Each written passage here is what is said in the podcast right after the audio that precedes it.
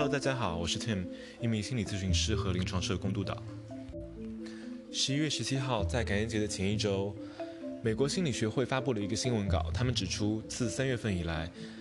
心理健康护理的需求和提供发生了明显的变化。有这么几个数字值得注意一下：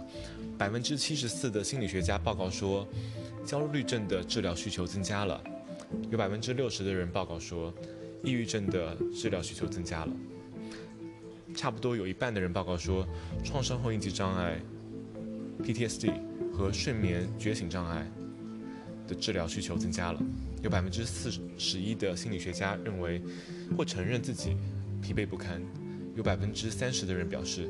无法再满足患者提出的治疗需求了。在这个职业当中，我们的自我价值和成就感主要来自于有效的使用我们的技能来帮助他人的感觉。而这些数字呢，表明了一个非常严峻的事实。而这个事实就是，职业倦怠，如果不说不是已经普遍存在，那它其实已经潜伏在某个角落，已经潜伏了很久了。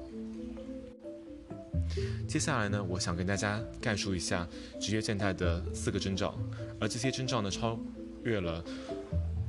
众所周知的疲劳、愤怒和身体疾病的增加。而如果我们任由这些征兆变得更加的慢性和普遍，那可能会导致更严重的心理或者是生理上的问题，而这些问题需要专业的护理。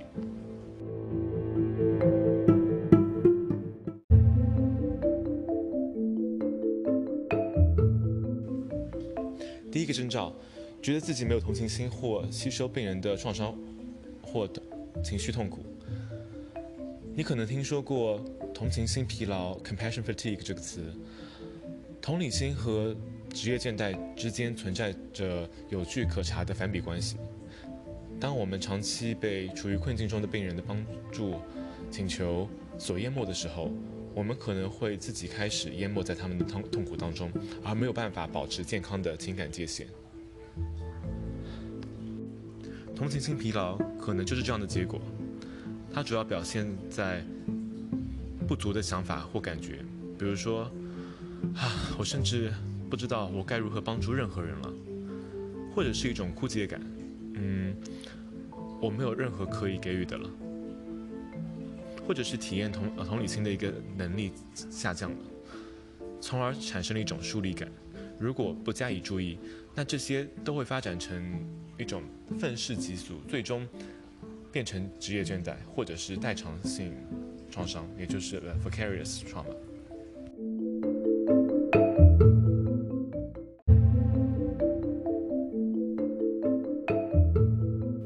第二个征兆是逃避幻想。这一点其实谈的比较少，但我觉得在今天讲特别有意义、特别重要，因为我们已经看到一些医护人员因为新冠疫情相关的压力而自杀了。当然，我们不一定能够把自杀完全归结于是职业倦怠，其他的因素，比如说道德伤害，可能也是其中之一。然而，这种逃避幻想也可以采取一些没有那么激烈的形式，比如说立即辞职、改变职业、搬到另外一个州。呃，国家或者另外一个大陆，这些都是我听到同事讨论过的想法。虽然 OK，可能是有些开玩笑，但这这种这种呃言论的严重性其实不应该被低估。任何冲动的决策，嗯，比如说啊，我我觉得我需要马上买一栋大的房子，新的房子，或者是在仓促间做出的更大的、非常重大的人生决定，也可能是对当下现实的一种逃避。一些逃避现实的手段，可以比如说，嗯。周末休息的时候，就是看电视，看过过度看电视，当然不一定可能是有害的，但可能对他一种呃情绪的重置是有帮助的。但是这一点其实还是非常值得注意的，就是一种逃避幻想。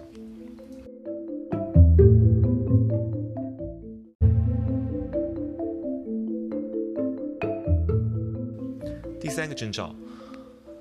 不再保持健康的生活习惯，嗯，过度打盹啊。然后不停的 snooze 闹钟啊，不好好吃饭，或者是推迟运动，呃，冥想，或者是与家人之间的联系，也可能是倦怠的迹象。改变我们的日常工作，可能是由于我们把自己逼得太紧了，以来适应不断增加的一个病人需求。虽然说偶尔为了新的转诊而延长我们的一个日常安排本身没有问题，但过多或者是过于频繁的侵犯到我们自己的个人时间，可能会导致我们感觉自己的一个界限被侵犯了。而保持健康的生活规律，其实是在危机时刻能够帮助我们保持直立或者是保持稳定的一个脚手架。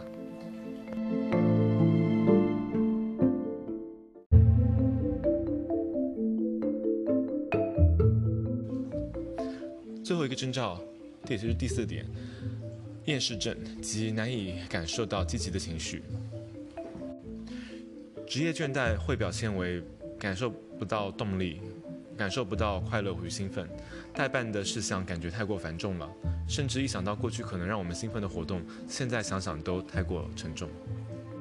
这也可能与我们从事工作的积极性当中获得积极情绪有关，比如说乐于助人，以积极的方式影响生活。看到工作成果等，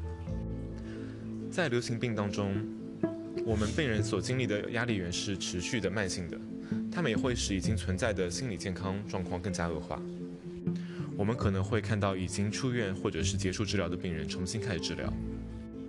而因为看不到尽头的与疫情相关的压力因素，病人的治疗时间也会延长。这反过来给我们造成了一个真空，而这个真空当中，我们所做的工作基本上是看不到任何积极的强化的，而工作的需求远远超过了工作的积极性。